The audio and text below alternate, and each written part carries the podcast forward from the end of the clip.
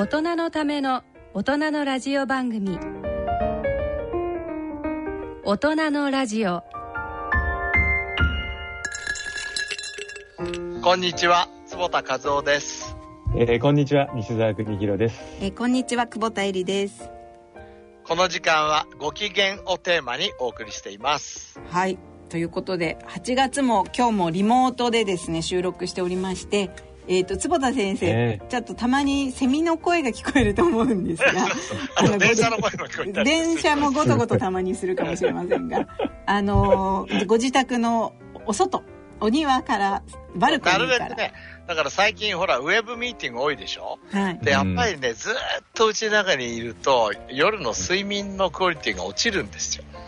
で、なるべく外で、ま、ま、またはあの窓際でこのウェブミーティングをするように努力してる。そうするとやっぱり結構いいんですよ。うん。蚊とかは大丈夫ですか？え？か見てよ。僕ちょっとお見せできないのがあったけど蚊取り線香を、ま、周りにめちゃくちゃ入ってる。実は実はあの日本の夏の香りが。悪いんじゃない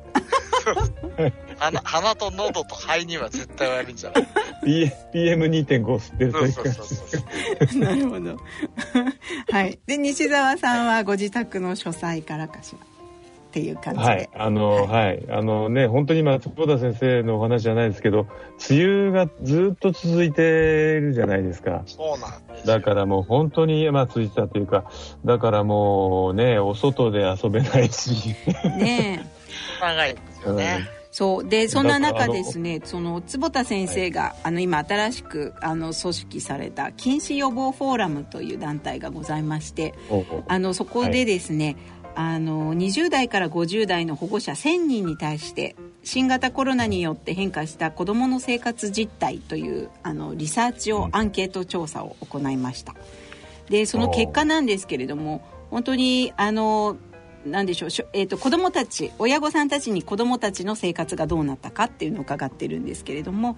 あの新しい生活様式になって行動変化があった小中学生のうち6割以上がスケジュールが過密化傾向があってかつ、外遊び時間は1年前えーと、1年前は61.1分っていうデータがあるんですけれども、うんうん、比べて4割以上短縮して1日平均35.4分になってしまったと。でそういった中で、ね、うん、あの子どもの視力低下とかもを心配する親御さんも70%いらっしゃるということで。あのまあ、うん、そうっていうようなデータをちょうど出してこの間プレスリリースなんか発表したところだったんですけれど、うん、なんか坪田先生これ同時期に結構海外でも同じような、うん、あの子どもたちが外遊び少なくなって禁止が増えちゃうんじゃないかっていうようなね、レターが出てたと思うんですけどあのもうね、えーと、禁止の専門家の先生すっごく気にしてて、まあ、このレターがあの出ましたけども本当にもう今今まででさえ子供は外で遊ばなかったのにもうステイホームっていうのが一つ新しいニューノーマルになっちゃったのでえー、足りないんですよ。で、何回かこの番組で言いましたけど、大体1日2時間子供は外で遊ばなきゃいけない。そうしないと禁止になっちゃうところが、今、あの話だと61分だったものが36分になっちゃったってこと。36分じゃ、ちょっと足りなすぎんですよね。だからこれからあの今までもパンデミックだったけど、さらに禁止はパンデミックになると思います。いや、本当ね、あの、私みたいな、あの、初老の男でもですね、やっぱりこれだけうちの中にいると、もう本当にあの、目がなんか、どんどん悪くなってて、そうですよね。それで、はい、あの、最近僕、外遊びと、まあ、禁止の研究始めたもんだから、じゃ外遊びって、その子供にだけいいのかいなと思って、いろいろ調べてみるとですね、やっぱ大人は禁止よりも、えー、まあ、西田さん行動禁止だから禁止がまださらに悪化してるみたいだけど、あの、うつとか、うつとかね、やっぱり、そう、認知症とか、そういうものに効いてるんですよ。だから、やっぱり、これからもしかしたら、これは自分の領域専門じゃないけど、えー、日本全体、まあ、世界全体、コロナ時代になって、うつとか認知症なんかもあ増えないように気をつける必要あるなっていう気しますね。そうですよね。だから、結局そのね、外で仕事してると移動時間もあるし、どんどん風景が変わるから、うん、目から入ってくる刺激の質もどんどん変わっていくじゃないですか。そうですね。でも結局家の中うろうろしてずっと画面向いてると、もう同じよう単調な風景しか入ってこないから、なんかね、リセットもできないんですよね。うん、それは多分良くないし、この間、なんか1ヶ月前ぐらいかな、あの、アメリカの死亡率、あ、自殺率か、ちょっと増えたみたいなの出てましたけど、うん、ほとんどがその経済の悪化のためだってなってたけど、もしかしたらそこにお日様に当たんないとかね、あの、今西田さんで言って動かないからいつも同じものを見てるとかね、あの、運動不足とかね、そういうものも、関係してるかもしれないから僕たち気をつけた方がいいですよね。そうですよね。本当に先生のうちのセミの声がすごいっていう。セミは元気。セミは元気やっやっと梅雨が明けて、ね、でも本当に、うん、セミは元気でよかった。セミは元気。さすがセミだ。ということでもうじゃあはい、あのいろんコロナだけじゃなくて本当にコロナで家にいることでさらに人間がどんなふうにまあ、え悪影響というか どんな影響があるのかっていうこともちょっと考えながら行動したいですね。せっかく夏そうですね。そうですね。そうですね、はい、いやだけどそれそれを心に留めながらやっぱり過ごす。す、ね、ちょっとでも窓際で過ごすとか少しでもちょっと散歩するとか運動するとか、まあ、そんなちょっとしたことでもうだいぶ違うんじゃないかと思います、はい、はい、ということで本日の大人のラジオ進めてまいります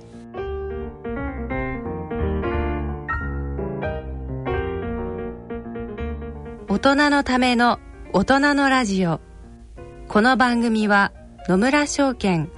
ほか各社の提供でお送りします。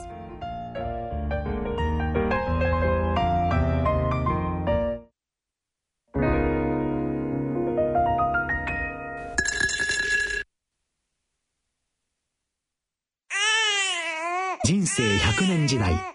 100年の人生をどのように生きていますか？結婚しても今の仕事が好きだから続けたい。自分が作った料理で世界中の人を幸せにしたい。いつまでも元気でいたい。80歳でフルマラソンを完走したい。夢はどの世代でも大きく広がる。あなたの人生夢無限大。でも必要なものは家族友人そしてお金。あらゆる年代に合わせたサポートでいつでもあなたに寄り添います。今からずっとこれからもっと。人生100年パートナー野村証券。それの裏に来てみよう。大人のための大人のラジオ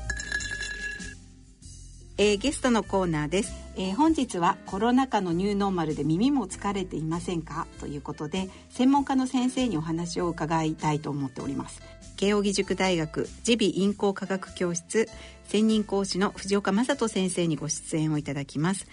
なんかこう終日最近こうウェブ会議なんかやっているとなんか夕方に耳が疲れたりするっていうことは西澤さんとか坪田先生ありませんか？本当にねなんかあのぼーっとしてきて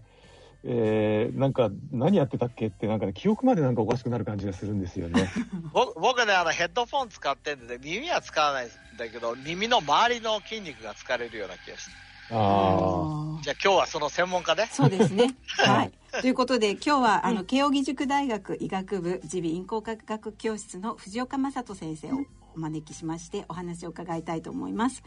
えっ、ー、と藤岡先生の簡単にプロフィールをご紹介させていただきます。えっ、ー、と藤岡先生は慶應義塾大学医学部を卒業され、えー、ハーバード大学の研究などを経て、えっ、と2016年から慶應義塾大学医学部の、えー、耳鼻咽喉科学教室の専任講師でいらっしゃいます。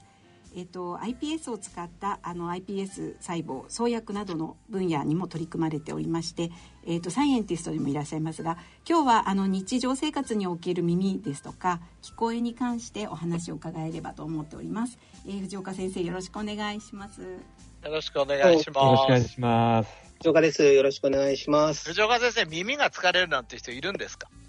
耳が疲れるか、耳の違和感というか訴えられる方は、最近少し多いなというふうに実際診療してて感じますね。で、このズーム時代、在宅時代っていうのがやっぱりそういう耳のその違和感と関係してるんでしょうか？どどうなんでしょう、在宅なのか、それともコロナそのもののストレスなのかってああ、そういうことね。あの先生こうずっとこうヘッドホンなりこうイヤホンなりをつけて話してるっていうこの環境っていうのはやっぱり耳にはどうなんですか？あれやっぱりこう負荷がかかるんでしょうか？もちろん。あのボリュームが大きすぎるのは基本的にあの耳には良くないですね。はいはい、はい、今下げよう。ちょっと下げよう。ち小さなその、あのいわゆるコンサートも本当に小さい音響もしっかりしてないようなああいうあのもう、まあ、ロックコンサートみたいな箱みたいなところで1時間2時間楽しんでご機嫌になってそこから外に出てくるとなんとなくポワーンとかキーンとすることあります。ああ、わかるよ。あれ、ぼーっとしますよね。これは本当のあのサイエンスとしての音のあの耳の疲れで、あの時に聴力検査をする、聞こえの検査をすると、もう皆さん必ず難聴になってます。へその難聴がしてる。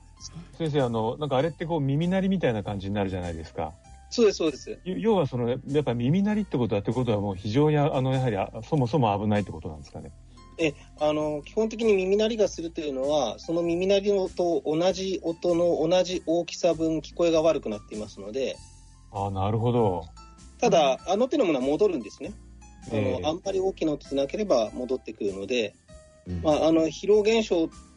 という、まあ、正確な言い方ではないんですけれどもそこら辺は疲れということなんですでやっぱりそういう意味ではあのボリュームはある程度絞り目がいいんですけれどもそうは言っても絞りすぎると特にあのノイズの中で音を聞くのって難しいですから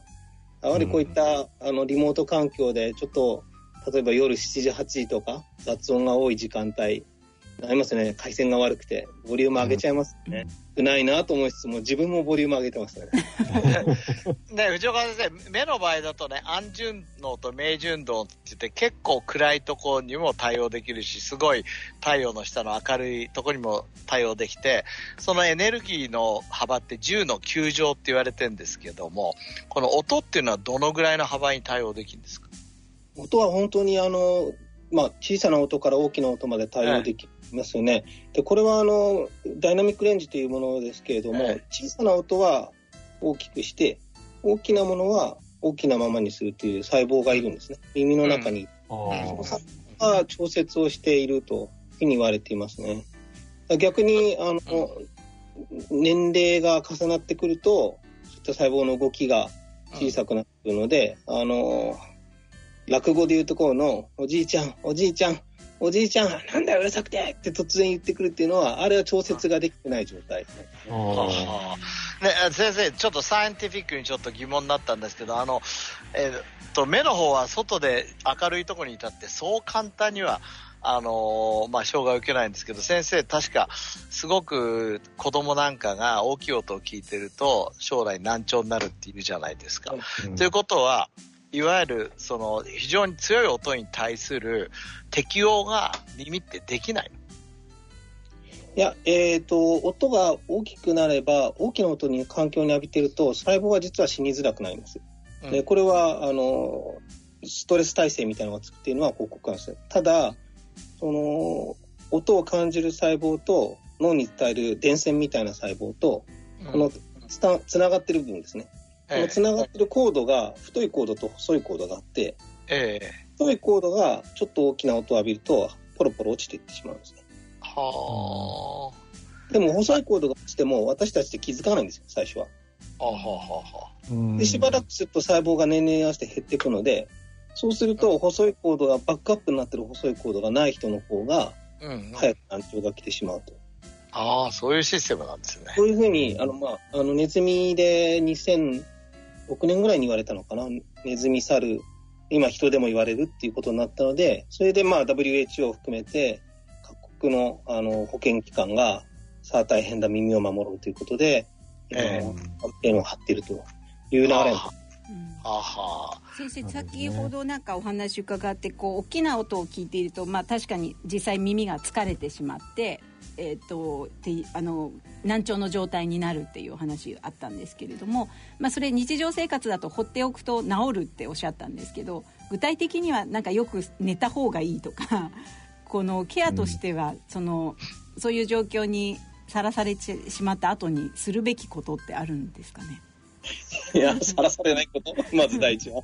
まずはさらされないこと。 agree で。いろいろな、まあ、あの、サイエンスとして、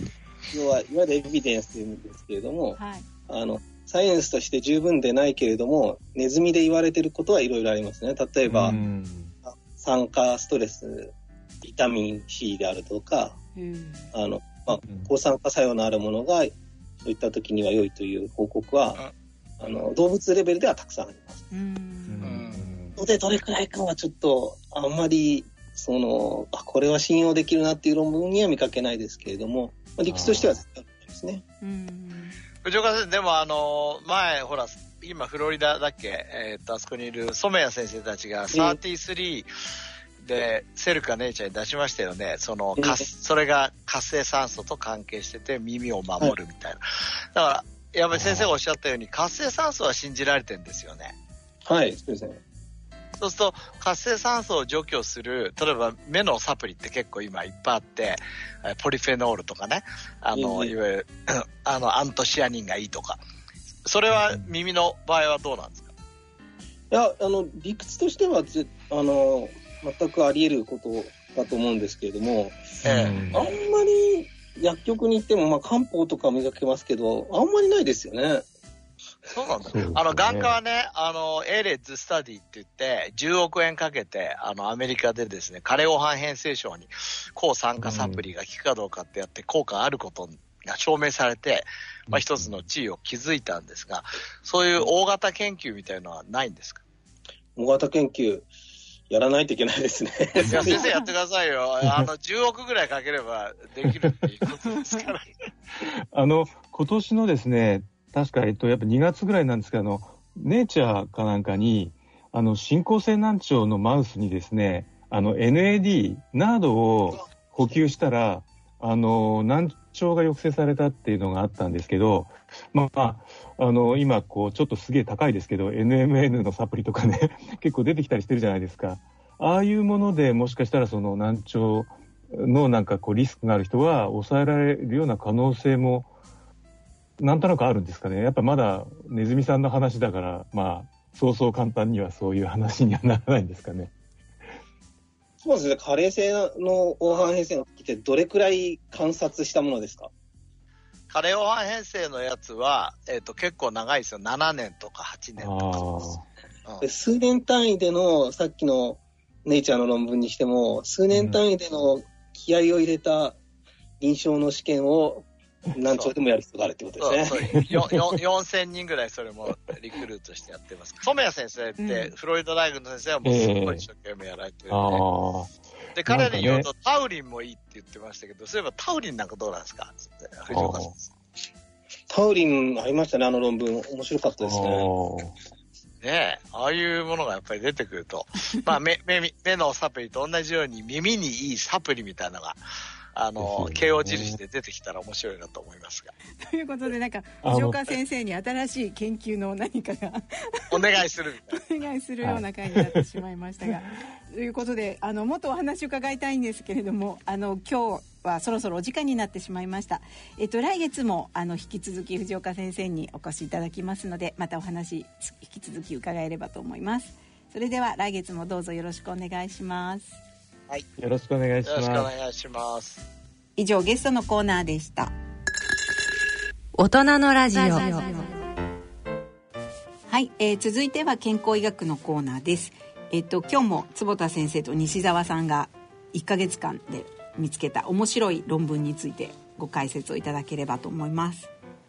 はい。西田さんなんかお蕎麦を見つけたっていう。私お蕎麦大好きなのでちょっとお蕎麦のあのね、あの、まあ、まあ何回かお話しましたけど、やっぱりその、世界の、こう、えー、 DALY、DALY ですね、その、あの、障害調整生存年という、まあ、健康寿命の、まあ、みたいな、あの、WHO が結構、2010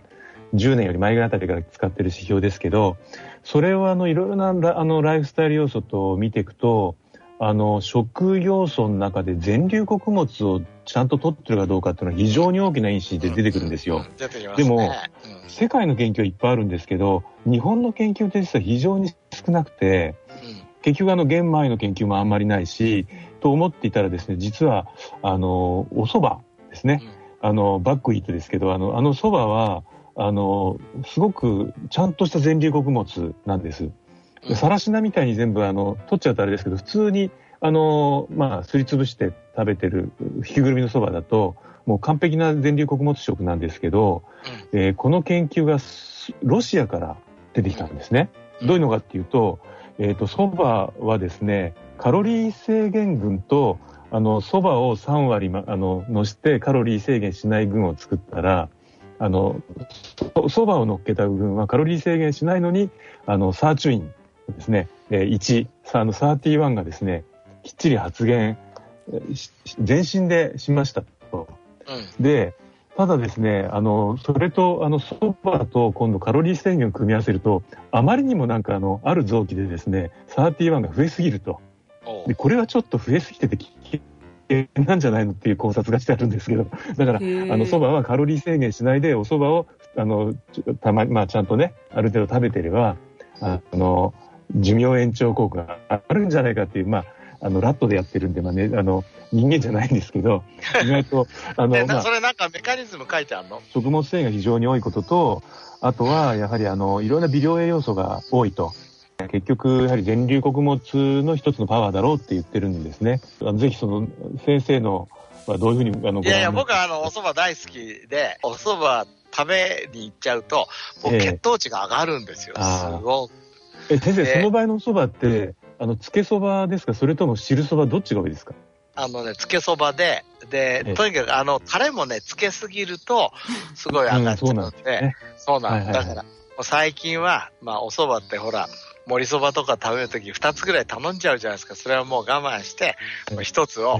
1つの半分とか1つにして、で、あんまりつけないで食べてる。じゃあ先生、あの、ぜひあの、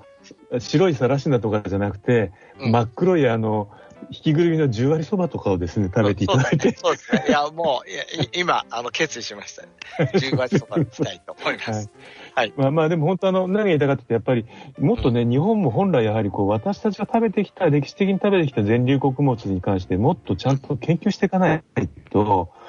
うん、本当なんか世界の中でこういう分野遅れちゃってるんですよね。だから、まあ、あの、えー、なんかどんどん他国の方でこういうのが出てきて、私たちのこう伝統的なね、あの麺麺文化の中核を成しているそばに関して、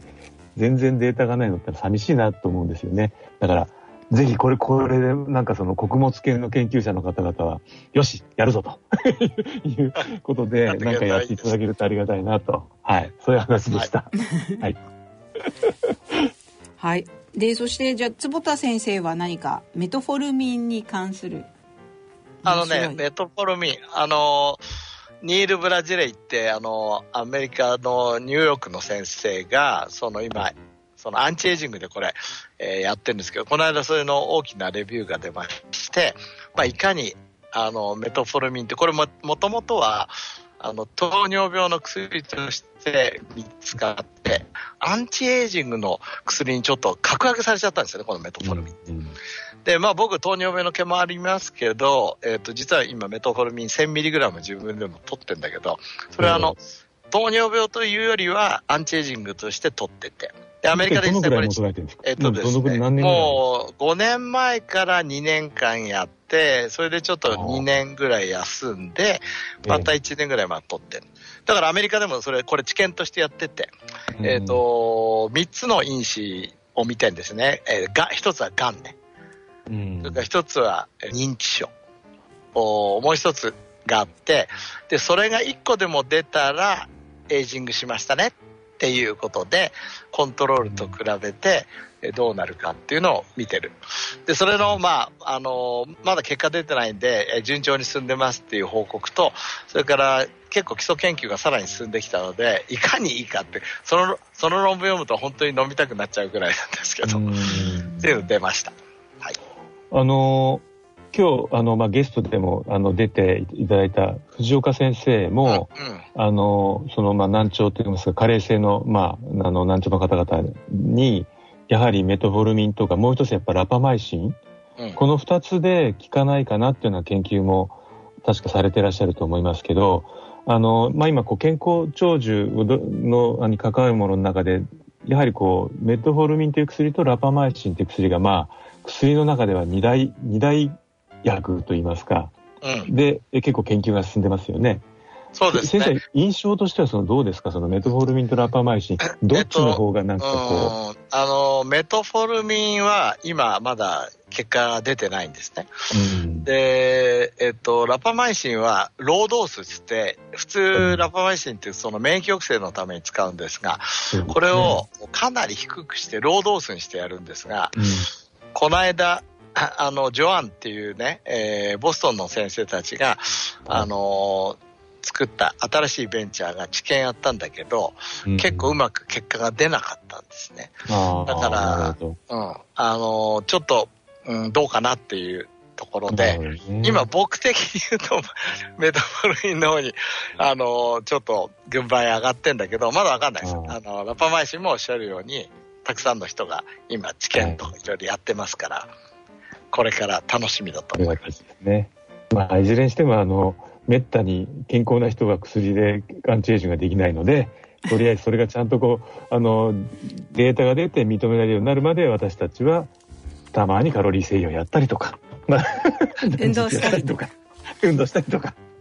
いや、絶対運動一番ですよね。やっぱり。それから、カロリー制限も、やっぱり、普通のカロリー制限だけじゃなくて、えー、前もちょっと言いましたけど、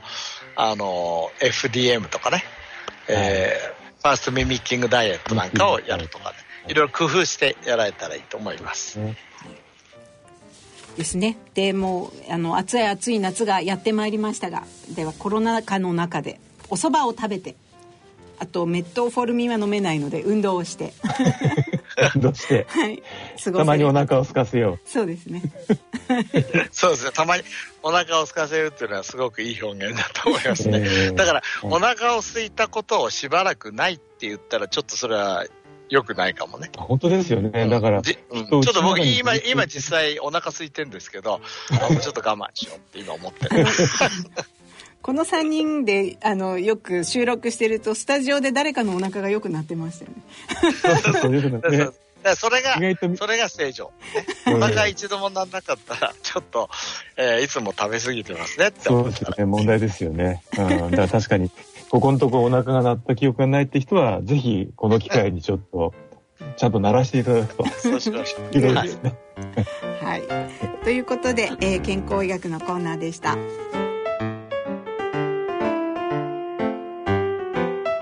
大人のラジオ。